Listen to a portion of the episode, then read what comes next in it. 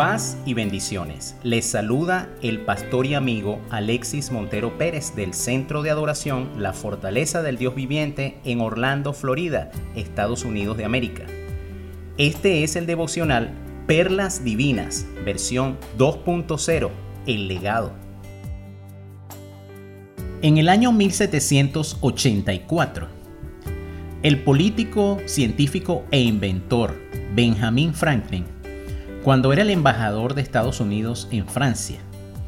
Al levantarse a las 6 de la mañana y ver el sol brillando tras la ventana, pensó que se perdían muchas horas de luz. Mientras que por las tardes la gente tenía que encender muchas velas para poder seguir trabajando en la oscuridad. Se convirtió entonces en el primero en proponer un cambio de hora por medidas de ahorro energético. Aunque nadie tomó en cuenta esta propuesta inicialmente, luego de transcurridos más de 150 años después de la Segunda Guerra Mundial, el gobierno de Estados Unidos, por mandato oficial, exigió a todos los Estados miembros para la época establecer el cambio de horario de verano e invierno para ahorrar recursos y energía.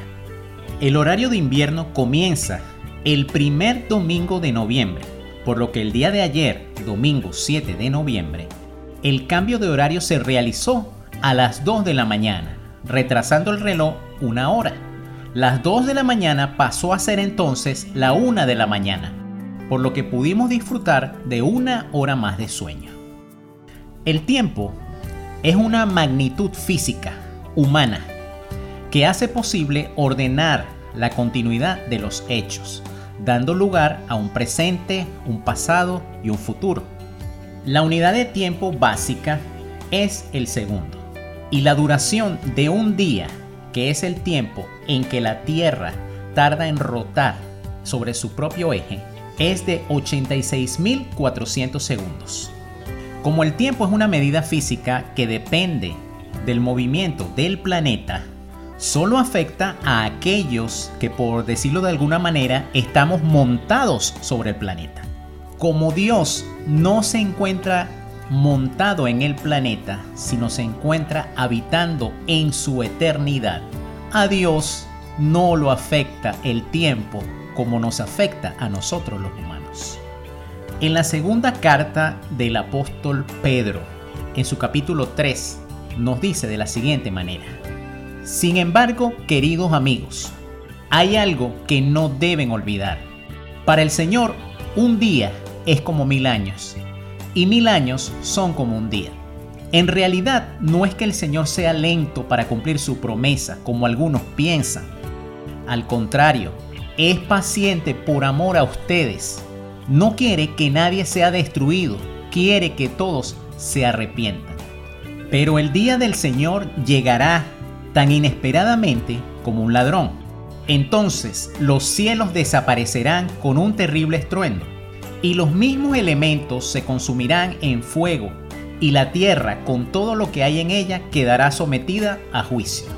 Dado que todo lo que nos rodea será destruido de esta manera, ¿cómo no llevar una vida santa y vivir en obediencia a Dios? Esperar con ansias el día de Dios y apresurar que éste llegue. En aquel día, Él prenderá fuego a los cielos y los elementos se derritirán en las llamas.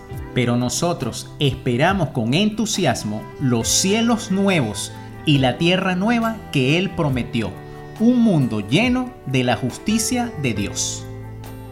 En este pasaje, el apóstol Pedro hace referencia a que muchas personas dan por tardía e incluso hacen burla de la segunda venida de Jesucristo.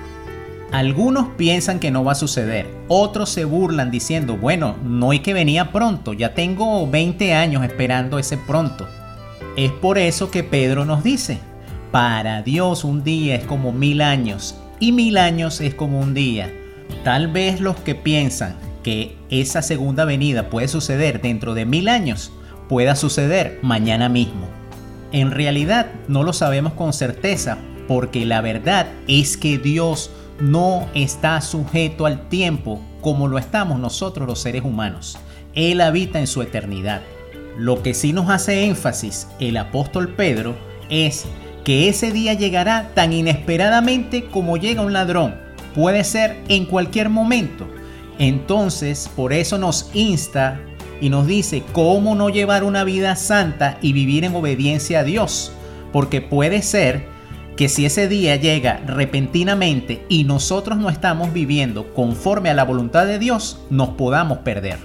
Es por esta misma razón que el apóstol Pablo también en Efesios 5 del 15 al 17 nos dice, así que tengan cuidado de cómo viven, no vivan como necios, sino como sabios. Saquen el mayor provecho de cada oportunidad, aprovechando bien el tiempo porque los días son malos. No actúen sin pensar, más bien procuren entender lo que el Señor quiere que hagan.